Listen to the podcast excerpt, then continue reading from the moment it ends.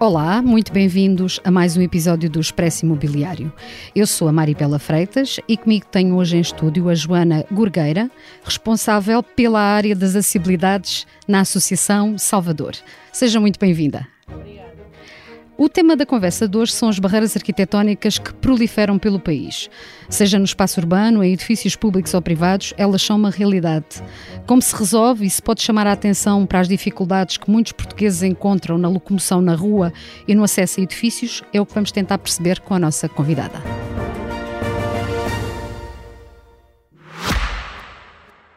Este podcast é patrocinado pela APPI, Associação Portuguesa de Promotores e Investidores Imobiliários, e pela Vitória Seguros, um podcast de especialistas, feito por especialistas e fundamental para todos os que se interessam pelo setor imobiliário. Acompanhe as mais recentes novidades, temas e tendências daquele que é um dos setores mais relevantes da economia portuguesa.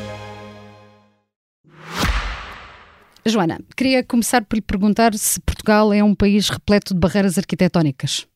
Uh, tudo é uma barreira, infelizmente.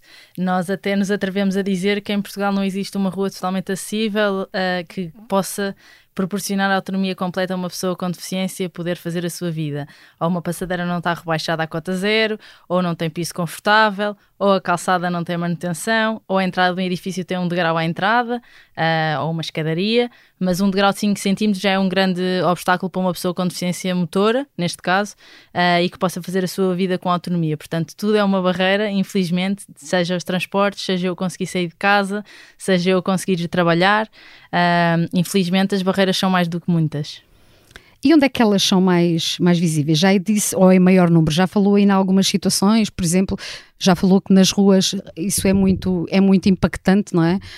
Para nós que temos uma locomoção normal, não nos apercebemos muito disso, mas, mas para quem tem dificuldades, como estava a dizer, tudo é uma barreira. Mas onde é que elas são em maior número?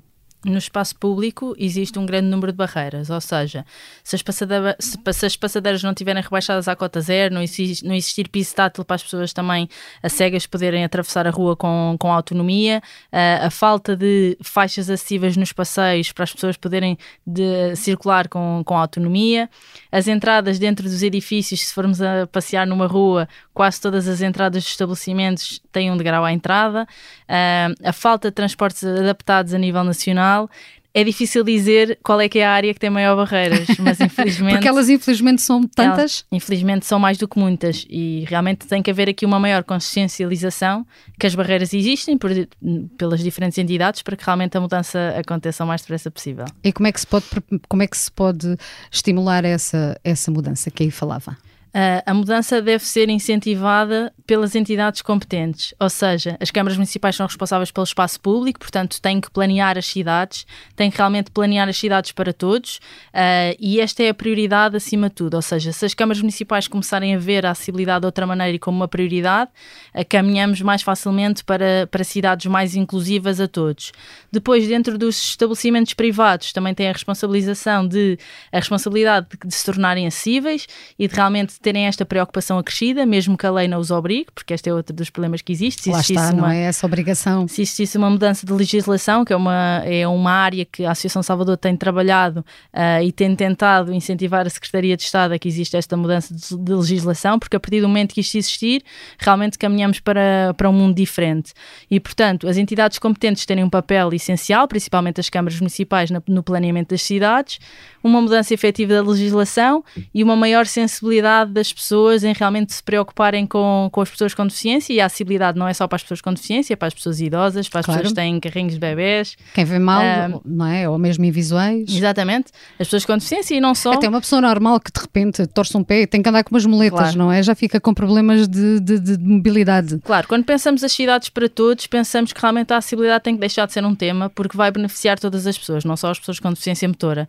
Uh, e não só as pessoas com outro tipo de deficiências. Pensamos a acessibilidade universal e pensamos que a acessibilidade um dia tem que deixar de ser um tema, porque tem que, temos que trabalhar tudo para ser inclusiva a todas as pessoas. Mas é assim tão difícil de fazer essa mudança? por exemplo, no espaço público. Já não vamos ao espaço, ao, aos edifícios ditos privados, mas é assim tão difícil de fazer essa mudança? Nós sabemos que não vamos mudar o país de hoje para amanhã porque são obras que realmente têm que ser muito grandes. O pensamento é que tem que mudar e realmente a preocupação e a prioridade das câmaras municipais tem que acontecer. E se não existirem bons planos de acessibilidade, não vamos conseguir retratar as cidades de outra maneira uh, e haver esta mudança efetiva a nível da acessibilidade. E, portanto, é um trabalho muito difícil, mas temos de estar todos muito mais conscientes, principalmente estas entidades, para que a mudança aconteça efetivamente. E, principalmente, para além de existirem bons planos de acessibilidade, existir fiscalização às obras que são feitas, porque muitas vezes acontecem erros que, que não deveriam acontecer.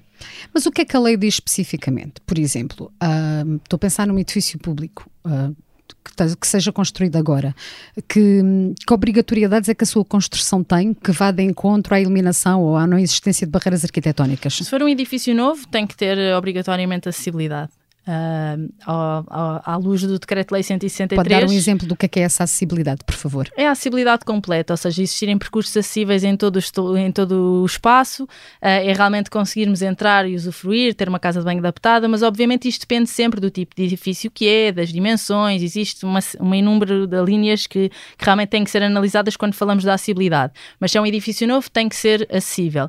Se for uma, uma recuperação do edifício, já entramos noutro patamar, mas a lei que existe hoje em dia, apesar de ser uma lei boa, é uma lei que já é muito antiga, tem mais de 20 anos e, portanto, tem que existir aqui, obviamente, uma, uma revisão ao próprio decreto-lei uh, para que as mudanças aconteçam mesmo no edifícios novos, para nos preocuparmos também uh, com todo o tipo de deficiências, uh, algo que não acontece com, com a legislação que existe hoje em dia. Mas, mas é uma, uma legislação muito antiga. Mas falou aí na, na, reabilitação, quando estamos a falar de uma obra de reabilitação, essas acessibilidades não têm de ser equacionadas também na obra? Têm que ser equacionadas, mas obviamente isto depende de cada, cada caso é um caso. Há locais que nunca vão ser obrigados por lei a serem acessíveis, Como por porque... exemplo?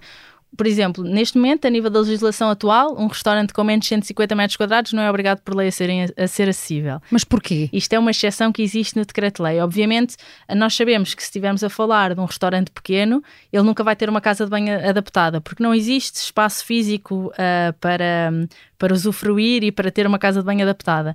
Mas se conseguimos entrar dentro do estabelecimento e uh, usufruir de uma refeição, obviamente já estamos a tornar-nos muito mais inclusíveis. Portanto, uh, exceções vão existir sempre e nós sabemos que nem tudo vai ser acessível. Temos que é caminhar para ter a melhor legislação possível, para conseguir abranger o máximo possível, não sendo extremistas, porque há coisas que nunca vão ser acessíveis, infelizmente, mas para caminharmos a passos largos e, e realmente passos bem pensados e com uma legislação atual e com cidades bem planeados para termos tudo mais inclusivo a todos.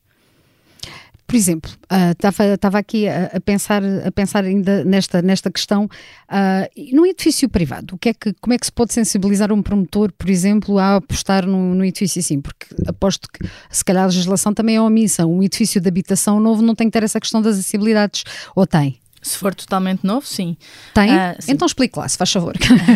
que eu desconheço e se calhar muitas das pessoas Obviamente. que nos estão a ouvir também pensam que essa obrigatoriedade do edifício ser acessível, não é? Só se prende com os edifícios públicos, mas um edifício de habitação novo tem que ter essa questão da acessibilidade já prevista? Se for novo, tem que ter essa.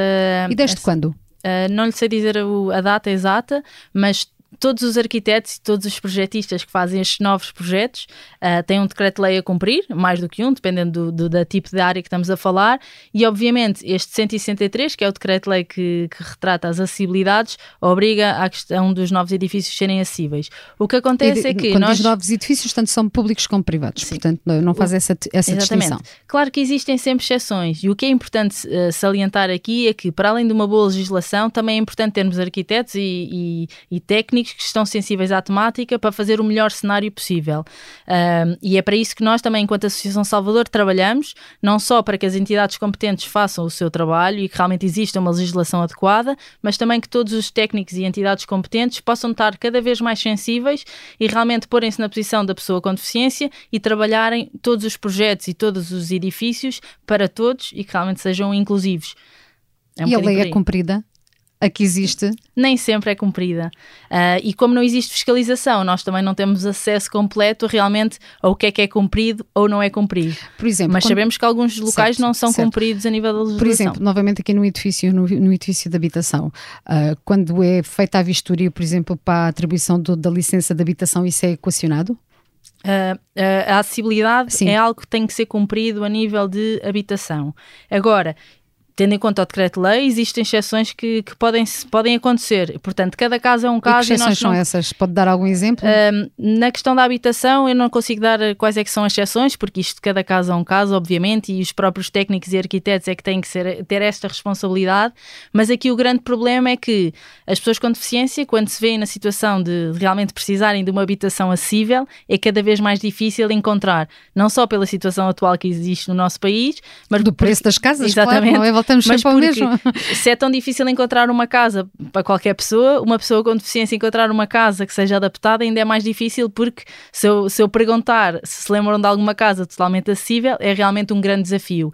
E portanto, esta questão de existirem obras de adaptação, de existirem oferta de casas acessíveis e acima de tudo um acesso à informação uh, é muito importante para que todas as pessoas com deficiência possam falar cada vez mais sobre o tema, possam ter acesso àquilo que existe acessível e também incentivar e sensibilizar quem está à sua volta para, para que as habitações e os estabelecimentos e o edificado seja acessível.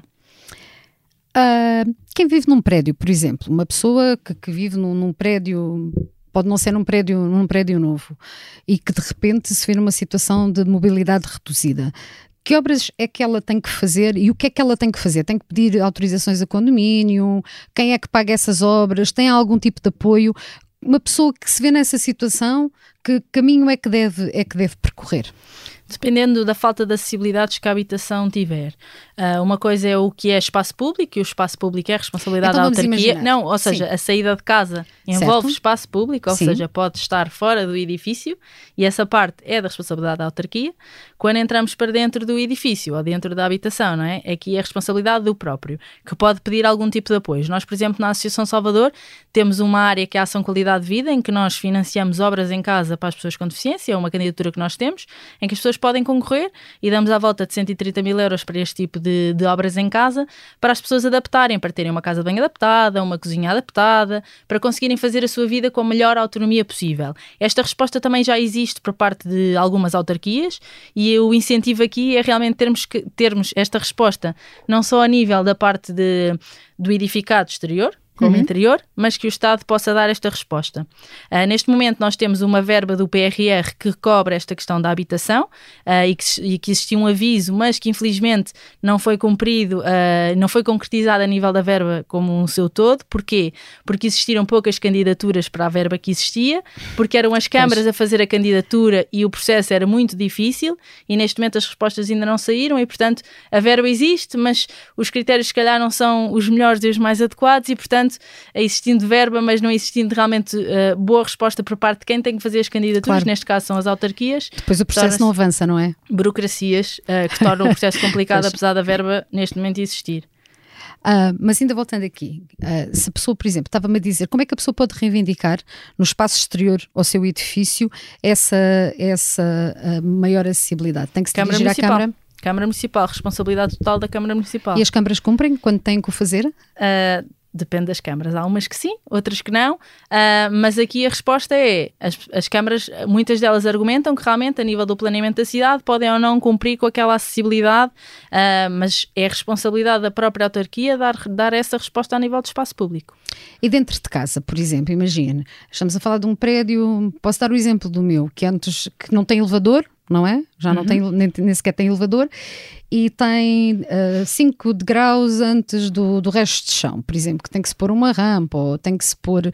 Claro, uh, outro, se forem 5 degraus, uma rampa poderá ser complicado, não é? Pois, Porque a inclinação da sim. rampa será muito íngreme. Mas aqui é um, é um trabalho que tem que ser os próprios técnicos e arquitetos a propor, mas, porque obviamente isto, cada caso é um caso. Mas o condomínio tem que autorizar essa claro, obra, certo? Tem que autorizar. Uh, mas aqui é sempre que existe algum tipo de adaptação e algum tipo de perceber o que é que existe a nível de legislação e aquilo que é necessário fazer, tem que se falar com os arquitetos e, e, com os técnicos que podem, melhor do que ninguém, responder a esse tipo de questões. E isso será sempre pago por, por quem, pelo, pelo visado, neste Existem neste alguns caso. tipos de apoios nesse sentido e, portanto, cabe à pessoa em si tentar perceber o que é que existe. Nós, na Associação Salvador, temos um manual das pessoas com deficiência que uh, dá algum tipo de informação sobre os apoios que as pessoas com deficiência têm uh, e, portanto, é uma questão de, da pessoa realmente pesquisar um bocadinho aquilo que existe e as respostas que existem e procurar a melhor autonomia, mas nem sempre é fácil, obviamente. E as obras dentro de casa? Há bocado falava aí que a necessidade de ter uma, uma casa de banho adaptada e uma cozinha adaptada,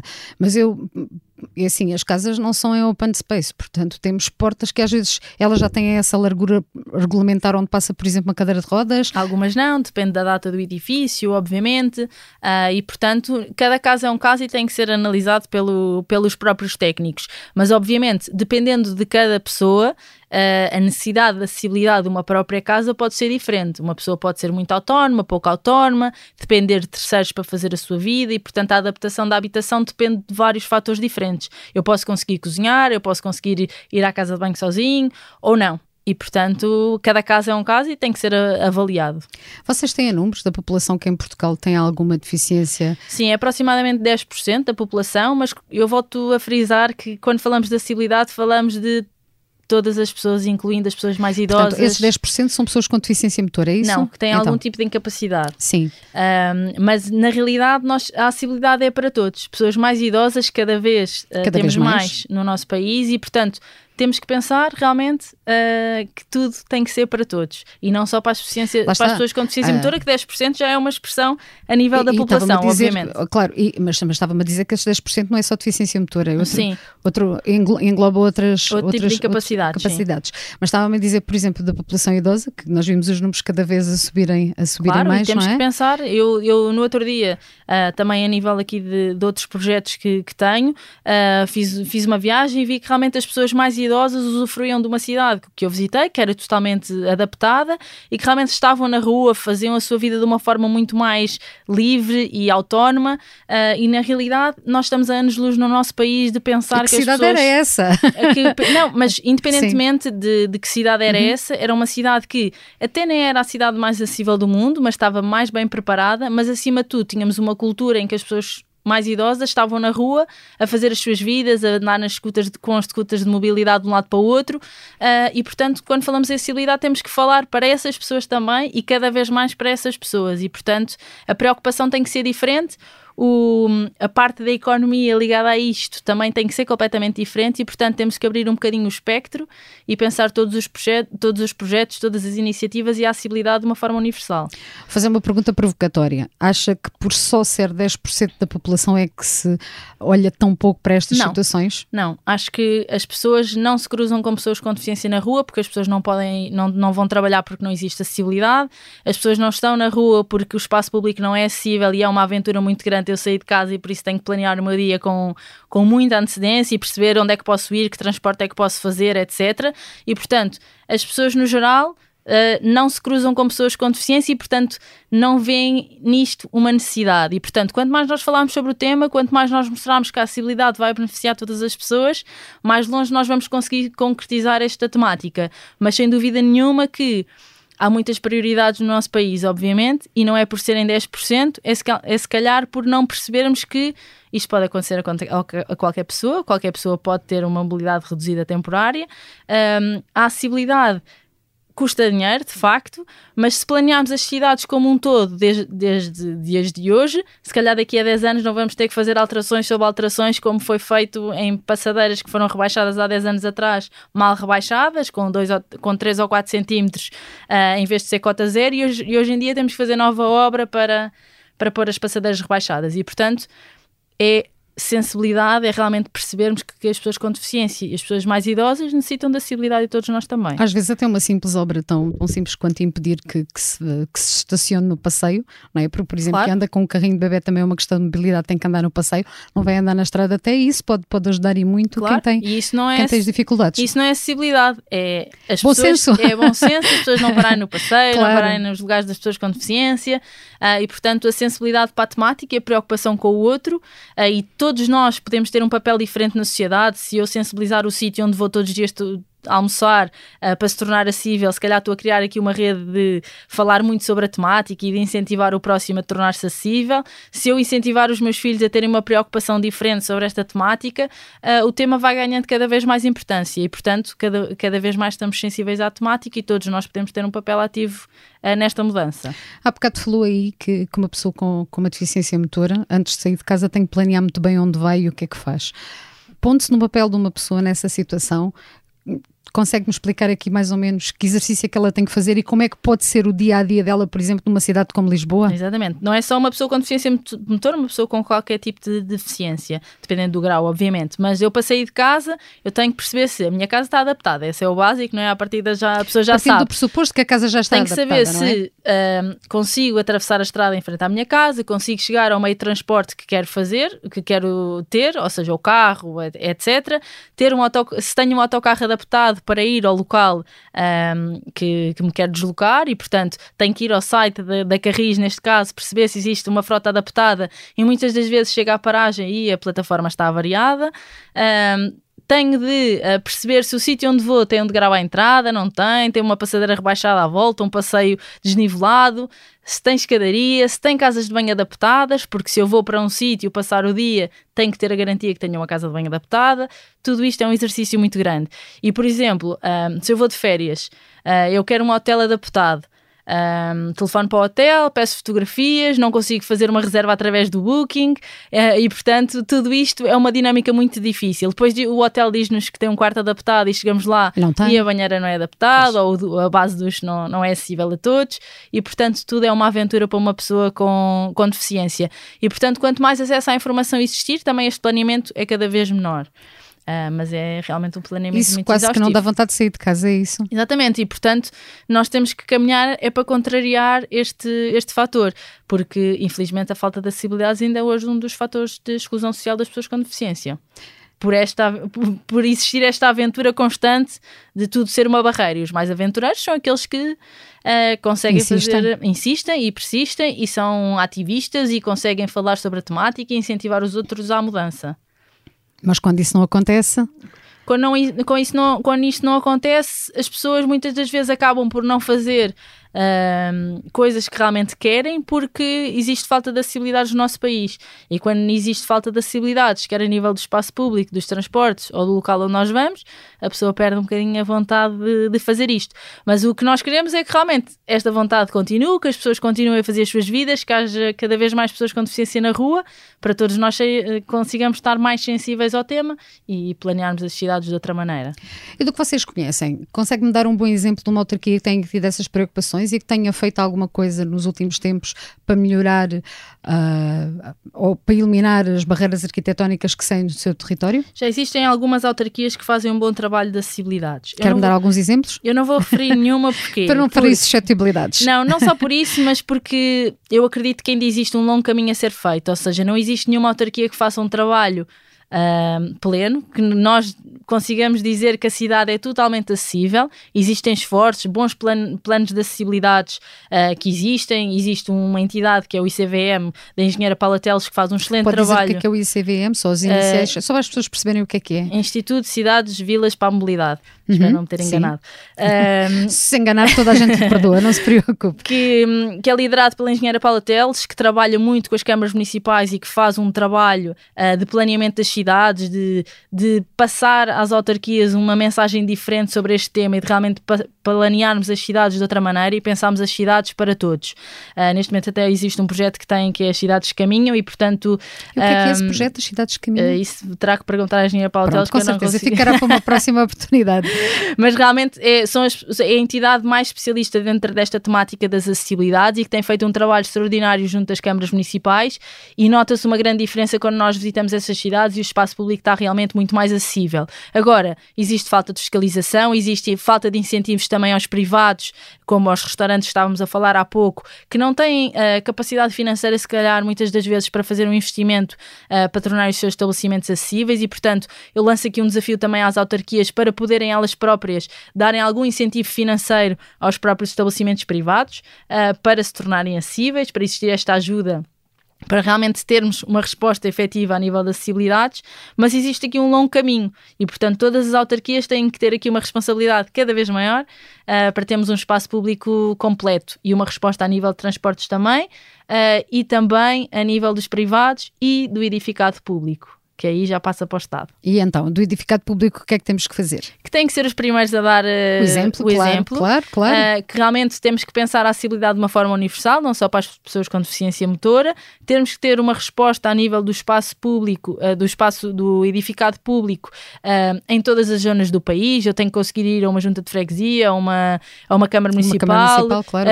as bibliotecas a uma já vão, a uma, já vão um serviço sim. de finanças, qualquer espaço que realmente um centro saúde. Mas muitas vezes eles também estão, lá está, voltamos àquela velha questão, muitos deles também estão inseridos em edifícios antigos que se calhar claro, depois existem não conseguem... muitas exceções nesse Sim, sentido. Claro. Aí também já existe algum tipo Mas não de... deviam, não é?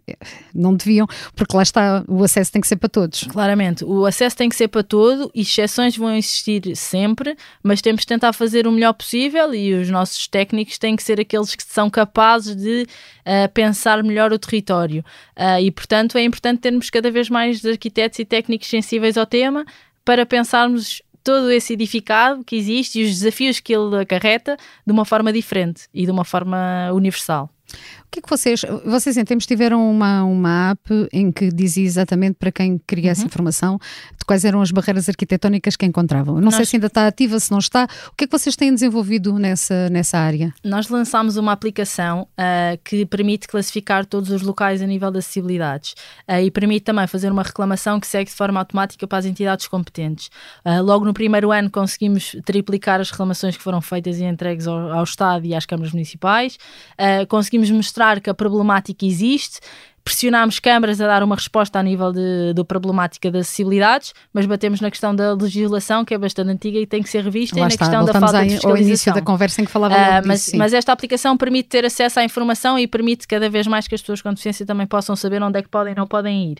Neste momento nós estamos a lançar uma nova, uh, que sairá em breve, que permite também que todas as pessoas com outros tipos de deficiências possam utilizar a aplicação e também noutras cidades da, da Europa. Mas em breve nós lançamos, não posso divulgar já, mas, mas que vai ser um bocadinho mais evoluída do que a antiga que nós tínhamos e, portanto, em breve também podem saber mais na, nas nossas redes sociais sobre o Map for Accessibility, que é a nova aplicação que nós vamos lançar.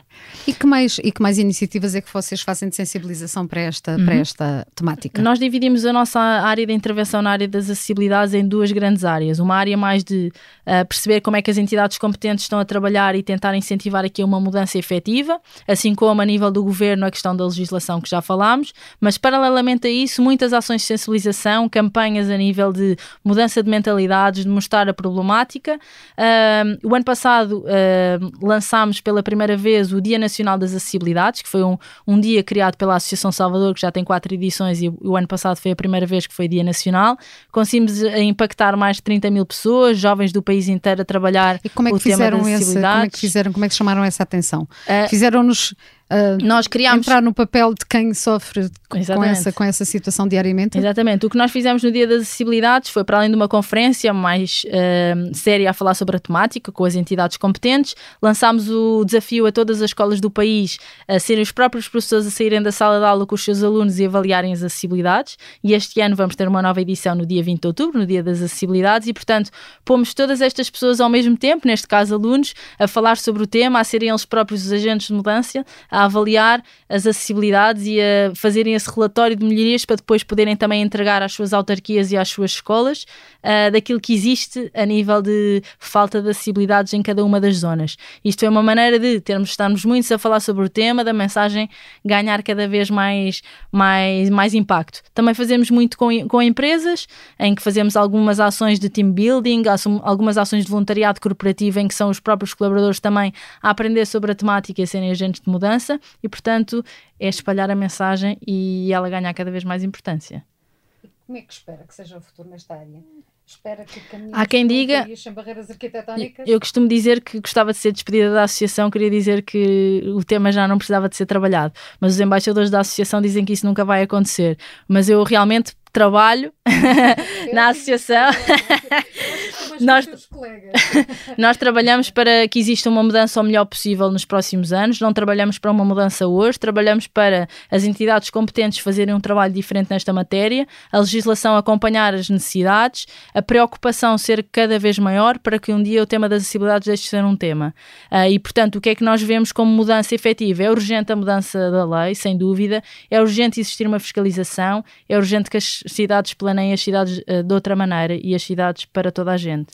E fora de Portugal, isso é uma preocupação mais latente? Há exemplos de bons países em que tenham feito um trabalho, um bom trabalho nessa, nessa área, Existe... da eliminação das barreiras? Claro que nós temos em Portugal uh, grandes desafios tendo em conta o próprio país, uh, mas já existem muitas cidades uh, lá fora que são muito acessíveis.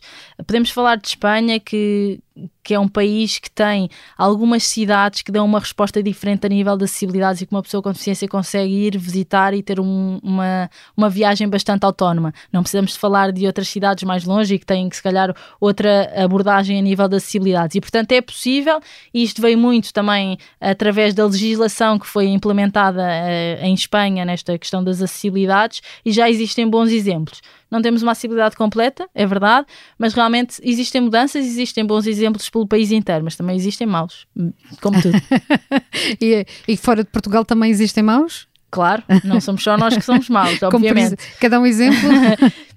Eh, há várias cidades como, como, como Lisboa, há vários países como Portugal e, portanto, eu posso enumerar vários, mas acho que não é, não é por aí que nós temos de trabalhar e muitas vezes temos entidades que nos dizem ah, não, mas nós não somos os piores, não, não faz mal. Não, nós queremos, temos é que querer ser os melhores. Exatamente, é? nós queremos ser os melhores, queremos ganhar um dos prémios a nível de acessibilidades e, portanto, temos que mudar a mentalidade, temos que trabalhar realmente para um país muito mais acessível, somos muito fortes no turismo e, portanto, também temos que trabalhar cada vez mais no turismo acessível por exemplo, esse, essa foi uma questão que não focámos aqui, mas, mas, por exemplo, se tivéssemos menos barreiras arquitetónicas, poderíamos ter também outro tipo de turismo que não temos. Claro que sim. E o turismo não é só os, os monumentos, não é só os hotéis, e mesmo assim, estamos longe ainda de ter uma resposta efetiva, é o espaço público também. E, portanto, uma pessoa com deficiência, uh, e volto a dizer, não é só uma pessoa com deficiência, uma pessoa mais idosa, que cada vez mais também temos do turismo sénior, conseguir ter uma, uma vida autónoma e uma experiência autónoma dentro de uma cidade em Portugal,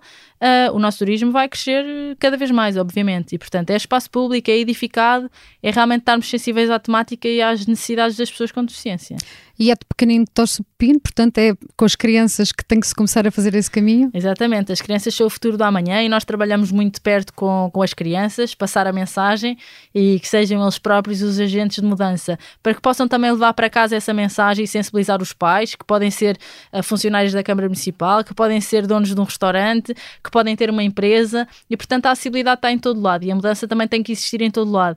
E os nossos pequenos uh, futuros empreendedores e, e, e futuros funcionários uh, de autarquias e arquitetos e, e engenheiros têm que estar desde pequenos sensíveis ao tema e, portanto, também trabalhamos muito isso nas nossas escolas. Obrigada, Joana. Terminamos assim o episódio 2. Contou com a edição e sonoplastia de Salomé Rita e João Ribeiro. Obrigada à nossa convidada Joana Gurgueira por esta conversa e muito obrigada a quem nos ouviu. Eu sou a Maribela Freitas e se tiver um tema que gostaria de ouvir aqui no Expresso Imobiliário, escreva-me para o e-mail mfreitas.externo.empresa.pt. Até para a semana.